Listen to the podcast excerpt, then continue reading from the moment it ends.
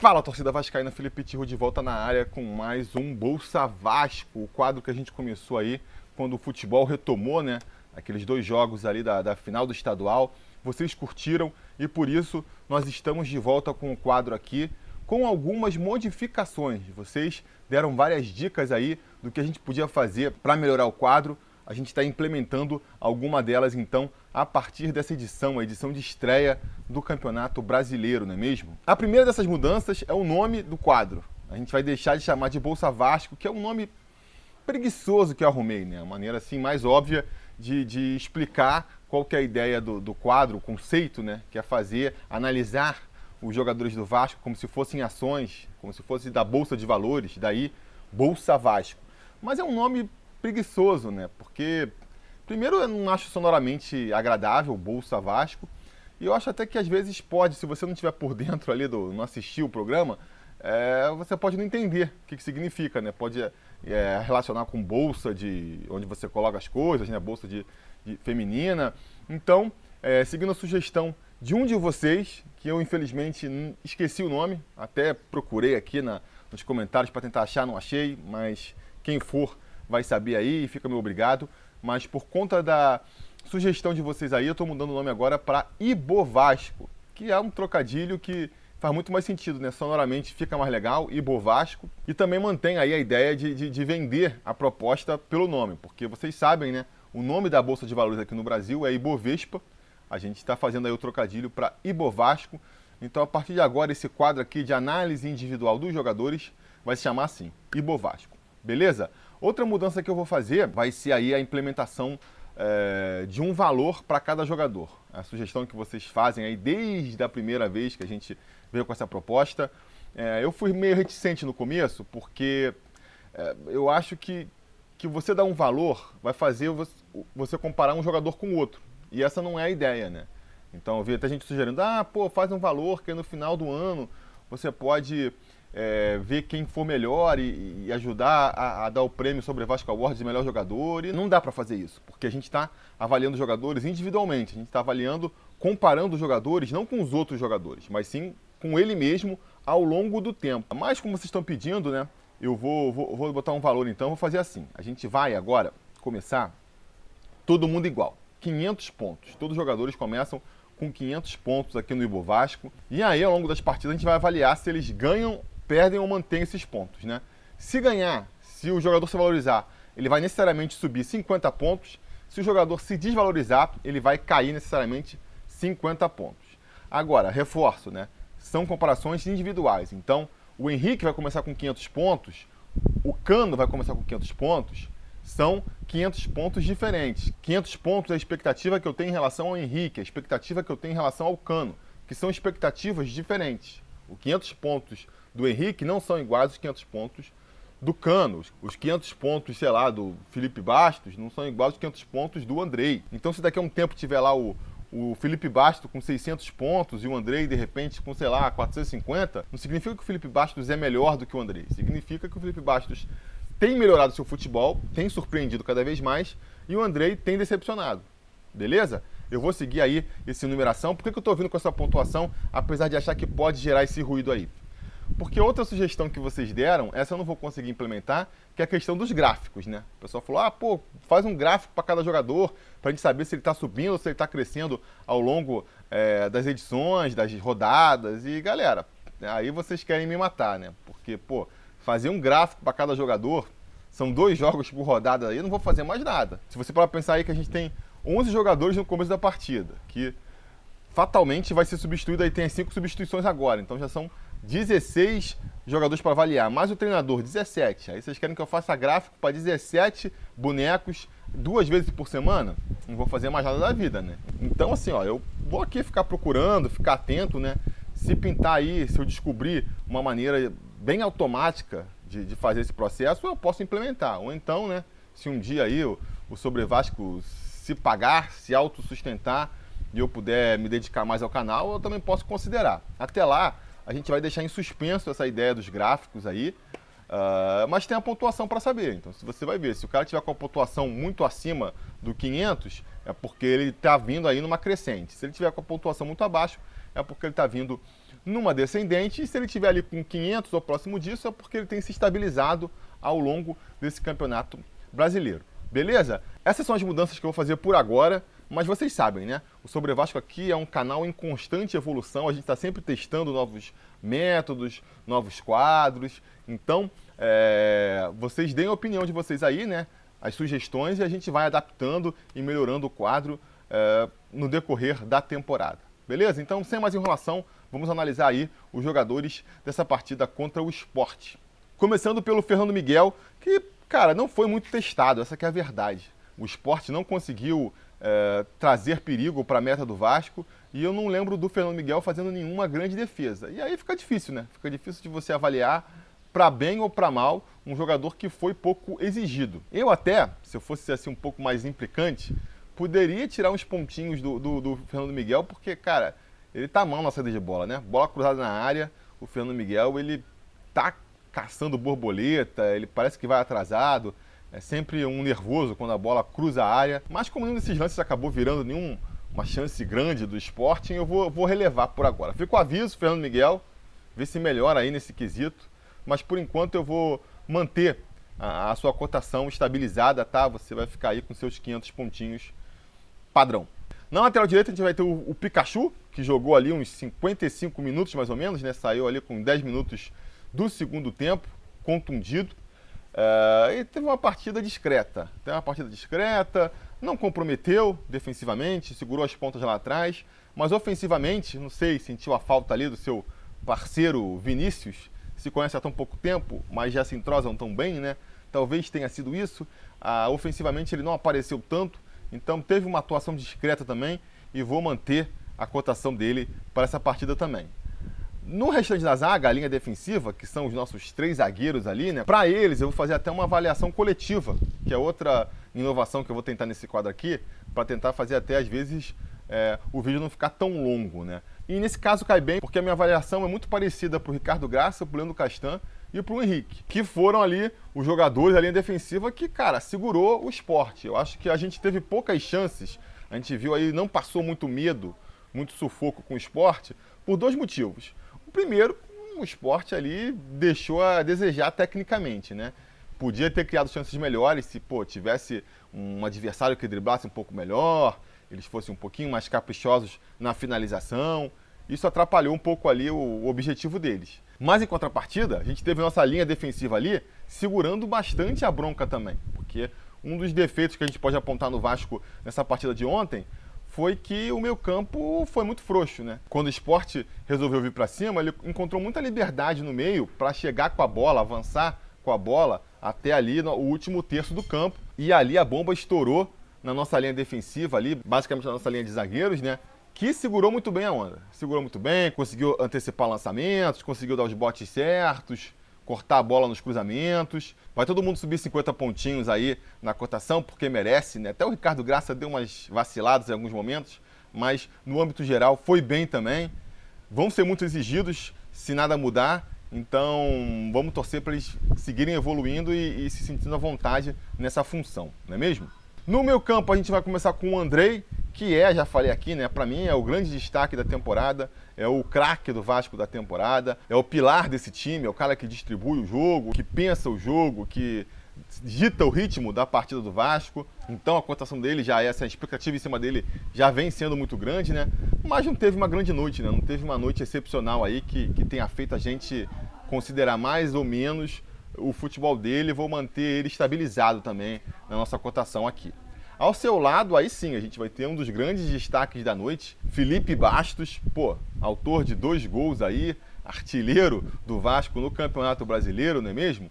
Uh, vai com certeza subir a sua cotação e vai ganhar também o badzinho de melhor jogador da partida. Muita gente falando no Benítez, mas pô, o cara fez dois gols, não tem como tirar dele esse prêmio, né? É, o Felipe Bastos, que que nem eu já comentei aqui, né? Talento, pegar na bola, a gente sabe que ele sabe fazer, né? A questão mais é defensivamente ver como ele vai se comportar.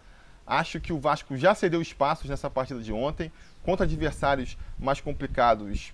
isso pode vir a ser um problema, mas enquanto não for, a gente não pode ficar avaliando pelo que pode vir a ser, né? Tem que avaliar pela partida. E nessa partida de ontem, ele não comprometeu, né? Então a gente não pode condená-lo por isso. E por outro lado, foi muito importante é, ofensivamente, né? Fazendo girar a bola, acertou belos lançamentos, apareceu lá na área para fazer a finalização no primeiro gol. Foi fazer o segundo gol de falta e teve uma outra cobrança de falta excelente na trave também, que é com certeza uma melhoria em relação ao que a gente vinha vendo do Felipe Bastos, né? Há quanto tempo o Felipe Bastos não batia bem uma falta? Ontem conseguiu cobrar duas excelentes faltas.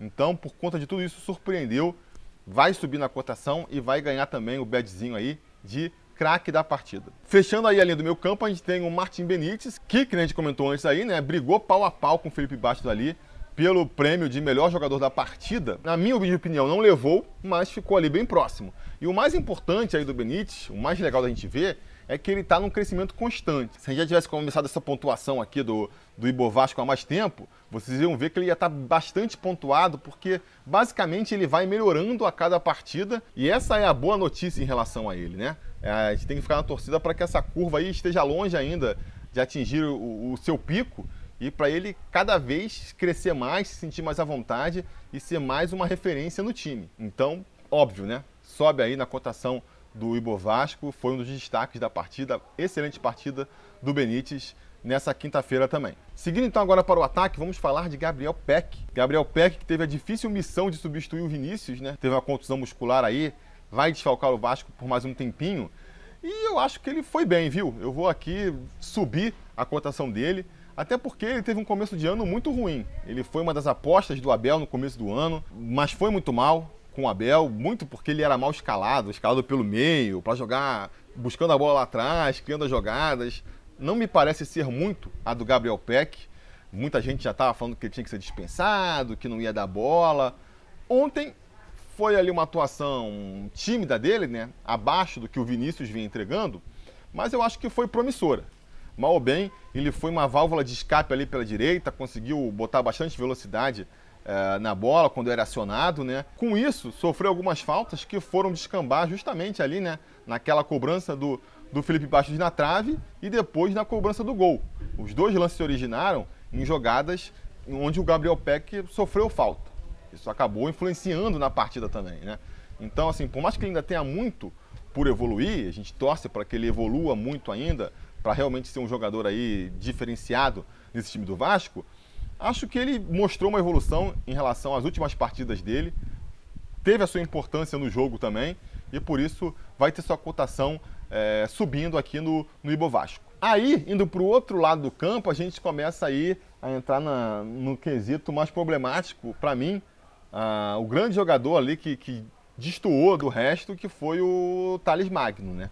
Precisamos conversar sobre Thales Magno, um jogador que não vem se encontrando em campo, desde esse ano, dá para dizer que esse ano. Ele começou o ano mal, com o Abelão também, né? Mas ali o time todo inteiro estava mal, quase, né? Só o, o Andrei se destacou na era Abel no Vasco. A gente dá um desconto. Ele, quando começou a aparecer que estava encontrando o seu jogo, ainda com o Abel, acabou se contundindo, ficou esses três meses parados aí, né?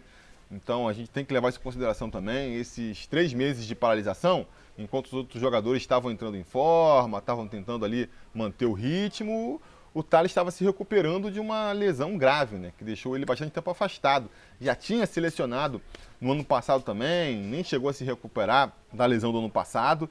É, e isso a gente sabe que impacta no jogador, né? Tem a questão também dele estar tá sendo aí especulado para ser vendido para o exterior, é a grande experiência do Vasco de, de botar as contas em dia, né, com a sua venda. Isso deve mexer com a cabeça do garoto também, que é um garoto novo, pô, acabou de completar 18 anos, está sendo mais visado pelos adversários agora. Então, assim, a gente tem várias explicações para justificar a má fase do Thales Magno. Eu não estou entre os que acham que o Thales Magno foi fogo de palha, que ele não é tudo isso.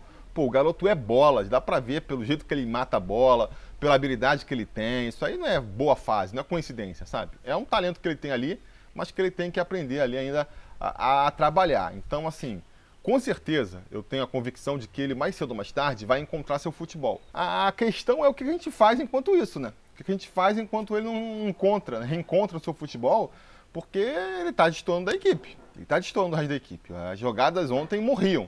Chegavam no Thales e morriam ali. Ele não conseguia construir nada de produtivo quando a bola chegava nele. Então, assim, não sei. É, é uma situação complicada, né? Até porque, repito, o Vasco bota muita esperança de vender ele ainda nessa janela. E aí, se você pega e barra o garoto, isso vai atrapalhar, com certeza, né? Ali na, na vitrine dele. Tem a questão também ali do, do psicológico, da, da, confiança do atleta. Eu não sei até que ponto dar um banquinho para o garoto pode ser um motivador ou pode acabar de, de derrubar ele. São questões que a comissão técnica vai ter que avaliar aí. É uma joia do Vasco, é uma joia que tem que ser trabalhada, que tem que ser cuidada mas que vem atravessando uma fase bem ruim há bastante tempo, né? Eu diria, porque, insisto, teve essa contusão que foi recente, voltou agora, é o terceiro jogo dele depois da contusão, mas antes, no começo do ano, também já não vinha tão bem, né? Então, assim, tem que pensar direitinho como é que vai fazer com o Thales Magno. Enquanto a gente não encontra uma solução, ele vai cair aqui no, no Bolsa Vasco, nas expectativas que a gente tem sobre ele, né? E até por falta de concorrência, vou botar ele aí como o destaque negativo da partida, né?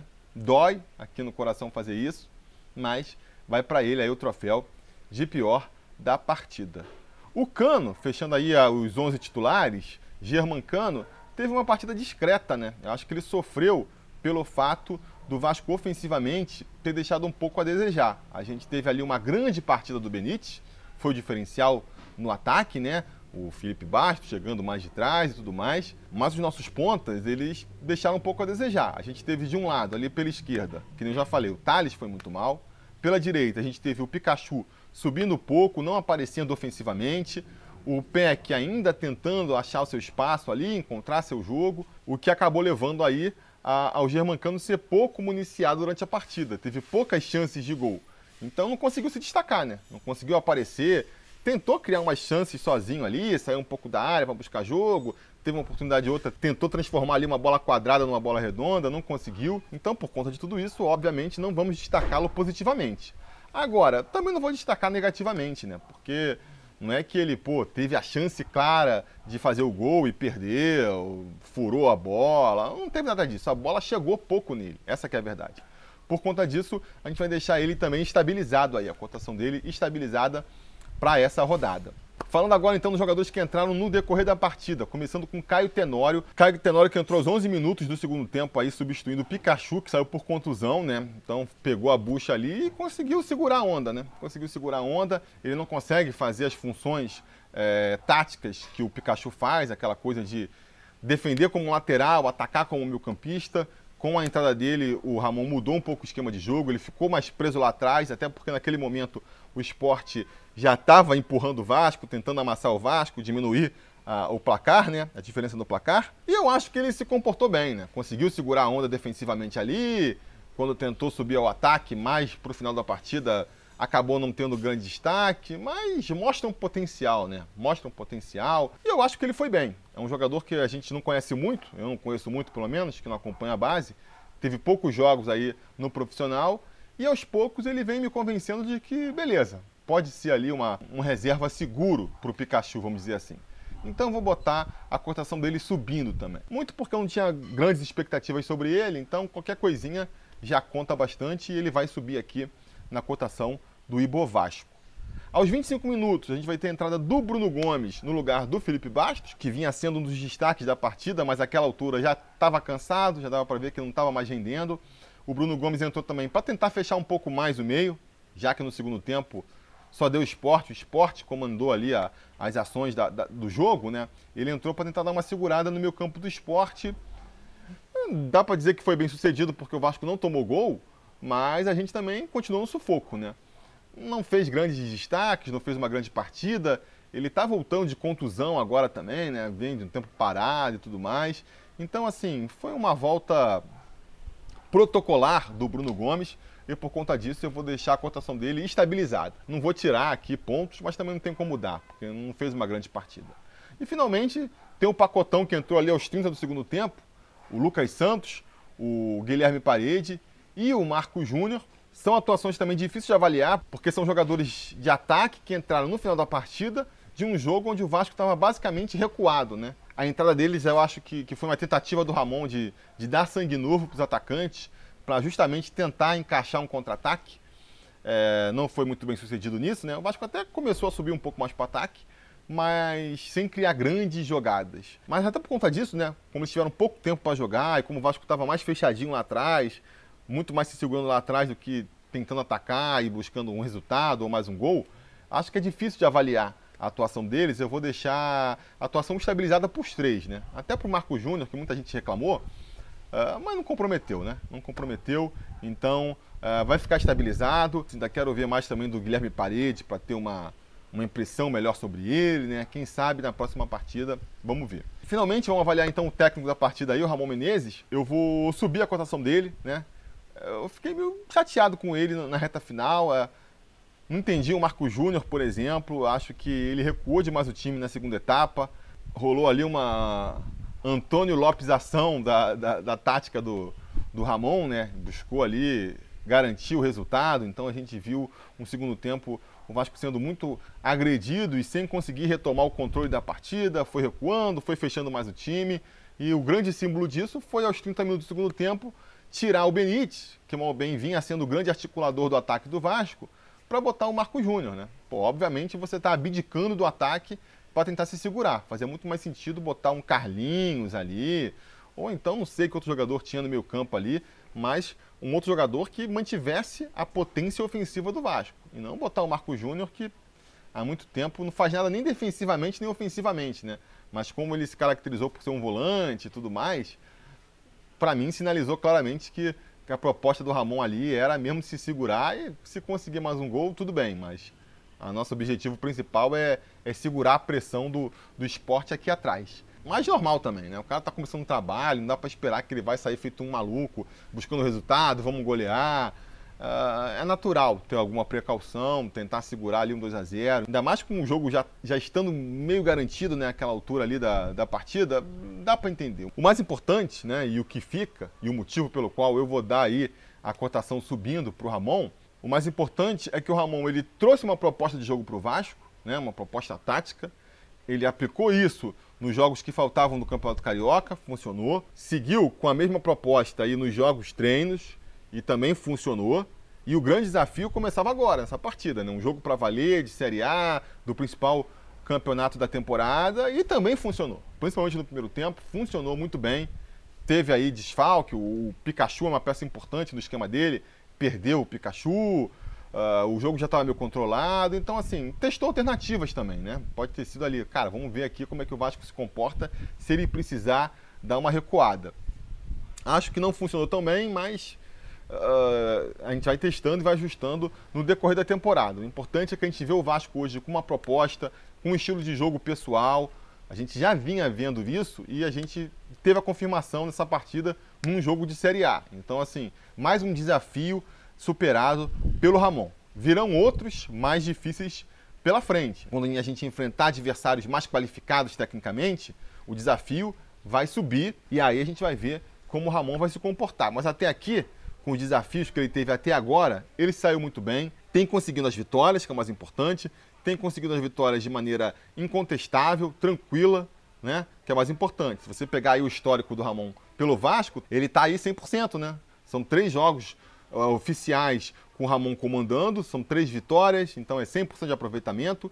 É, não dá para reclamar do Ramon até aqui, né? Vamos ver aí no decorrer da temporada como ele vai evoluir, mas até aqui eu acho que tem pouco para se criticar do, do Ramon, né? Ainda mais levando em consideração que é um técnico novo, estreando em Série A. Tá me surpreendendo e por conta disso vai ganhar aí mais uma avaliação positiva aqui no Ibo Vasco. Beleza, galera? Então com isso a gente encerra aí mais um Ibo Vasco, né? analisando individualmente os jogadores. Digam nos comentários a opinião de vocês é, sobre essa avaliação, o que, que vocês concordam, o que, que vocês discordam. E não se esqueça também de curtir o vídeo, assinar o canal e voltar amanhã, porque amanhã já vai ter o quê? Preleção do jogo de domingo, né? Agora vai ser assim, essa correria. Então conto com vocês, conto com a sua audiência e a gente vai se falando. A realização desse vídeo só foi possível graças ao apoio inestimável dos conselheiros do Sobre Vasco. ajude você também ao Sobre Vasco continuar no ar, se tornando um apoiador em apoia.se barra Sobre Vasco ou sendo um membro do canal aqui no YouTube.